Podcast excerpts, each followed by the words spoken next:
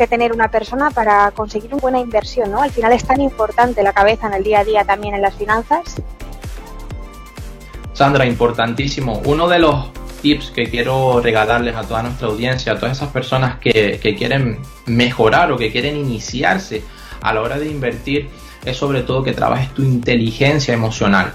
Hoy más que nunca, en un mundo bica o buca, eh, volátil, incierto, complejo y ambiguo, necesitamos más que nunca inteligencia emocional, saber controlar nuestros miedos y sobre todo, Sandra, porque cuando tú eres un inversor, independientemente de, en el área que te muevas, independientemente en el tipo de activo que tú inviertas, tú vas a ser dominado por dos emociones. Vas a tener miedo o vas a tener codicia. Y es muy importante, pero muy importante que no solamente sigas tu sistema, tu plan, tu metodología, sino también sepas tener un termostato financiero. Una bendición al dinero, una bendición a la economía es diferente al amor, pero una bendición al dinero y a la economía. Y que sepas manejar tus emociones no dejándote llevar por los movimientos del mercado, porque sabemos que a corto plazo hay ruido, hay noticias, sino que tengas en consideración qué es el objetivo, cuál es el objetivo de tu inversión y qué es lo que quieres hacer con ella, Sandra. Tus emociones ahí son importantes. ¿A qué te refieres exactamente con esto del, termostato ¿no? dentro de la inversión? Termostato financiero, Sandra, en, en el mundo del coaching significa que cómo está tu mentalidad. ¿Te ves bien viendo a tus amigos, viendo a tu familia, viendo a tu alrededor triunfar? ¿Te sientes bien viendo a esas personas que tú admiras? Pues puede ser a través de una pantalla, a través de una cámara, prosperar. ¿Te sientes bien eh, vistiendo bien? ¿Te sientes bien colocando tu reloj? ¿Te sientes bien con las cosas buenas que están pasando en tu vida? Es decir, ¿te sientes merecedor? Porque independientemente de tus creencias, Sandra, el universo te está viendo desde arriba. Y tú tienes que ser una persona agradecida, una persona merecedora. Porque si tú no eres una persona agradecida, dejas la arrogancia, dejas el egoísmo, dejas el despotismo a un lado y dices, yo no me las sé todas. Y voy a tener esa actitud de aprender, de mejorar, de inspirarme en las personas que saben más que yo y voy a trabajar en mí. El universo dice, wow, esta persona agradece lo que tiene y esta persona quiere que le vaya bien en sus relaciones, en su economía, en su espiritualidad, en su físico, en su salud, vamos a darle lo que tiene. Y cuando tu mente empieza a comportarse de esa manera desde el punto de vista del agradecimiento y desde el punto de vista de la actitud del aprendizaje, tu mente se empieza a comportar como un imán, Sandra, atrayendo oportunidades, atrayendo personas, atrayendo relaciones, atrayendo entrevistas como esta. Eso es lo importante que tienes que entender y el universo y el mundo te premia.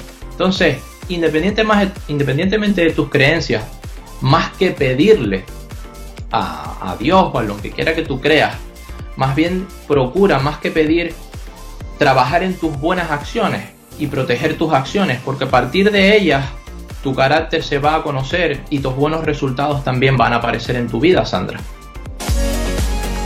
Pues Valentín, nos está, nos está encantando este punto de vista. A mí me recuerda una frase también que dice que lo que lo que tú creas atraes, ¿no? Y al final es esto de lo que estás hablando y también le está gustando mucho a nuestra audiencia. Mira, te voy a leer un comentario brutal. Me está vibrando todo el cuerpo de escuchar a Valentín. Este hombre vibra en mi misma frecuencia. Un crack Valentín parece que llega a la gente, ¿no? Y al final, la gente que vibra en esta sintonía, pues al final lo ve y te lo devuelve, lo que tú dices. El cariño que das o el aprecio que, creas, la empatía, al final siempre te acaba volviendo. Y bueno, qué importante es también en el mundo de los negocios y para llegar alto, para ser emprendedor y todo lo que tú has conseguido, ¿no? Eh, quería ver también en, dentro de esto, ¿no? de este positivismo que tenemos también a la hora de invertir, de invertir siempre queda hueco para el fracaso. ¿Y cómo afrontas tú el fracaso a la hora de, invertir en bolsa, por ejemplo? Efectivamente, Sandra, un punto importante para nuestra audiencia es que no veas el fracaso eh, como algo negativo en tu vida. Simplemente ve el fracaso. Yo no creo en los buenos resultados, es decir, en el fracaso y en las cosas buenas que te pasen, sino simplemente llámalo resultado. ¿no? Winston Churchill decía que el éxito es ir de fracaso en fracaso sin desmoronar, sin perder el entusiasmo. Henry Ford también decía que el fracaso, y esto es importantísimo, es la oportunidad de comenzar con más inteligencia. La gente que fracasa, porque son más los que renuncian que los que fracasan, deben de darse esa oportunidad otra vez de comenzar de nuevo. Porque si tú fracasas y no lo sigues intentando, te has he perdido un punto muy importante en tu vida que es esa experiencia. Entonces fracasaste, acumulaste experiencia y ahora utilizas esa experiencia para ir a por más. Así que es muy importante que tengas en cuenta que el fracaso no es mm, lo contrario al éxito, ¿sí? como muchas personas piensan, sino que es parte de él. Walter Disney fracasó en más de 100 veces al pedir financiación bancaria para construir un parque que en aquel momento, cuando entrevistaron a su hermano, ¿sí? desde un punto de vista periodístico, como estamos haciendo ahora mismo, Sandra, le dijeron qué pena que no esté tu hermano aquí presente para poder ver este parque, para no poder ver esta construcción que tenemos tan maravillosa, tan preciosa. Y el hermano de Walter, de Disney, le dijo, te equivocas. Él lo había visto ya antes que todos nosotros. Entonces es importante, Sandra, tener esa visión a largo plazo, tener esa capacidad para construir tus objetivos, poniéndole fecha y poniéndole un punto en el horizonte específico. ¿sí? Siempre digo, muy importante, algo que me, me, han enseñado mis mentores y que comparto para toda la audiencia es lo que no se puede medir, no se puede conseguir. Lo estamos viendo en los mercados, ahora mismo estamos midiendo continuamente nuestras posiciones, viendo nuestros stop loss, viendo nuestro margen de ganancia. Así deberíamos de actuar también en nuestra vida no solamente en las inversiones, sino también cuanto a nuestros objetivos personales se refiere, Sandra.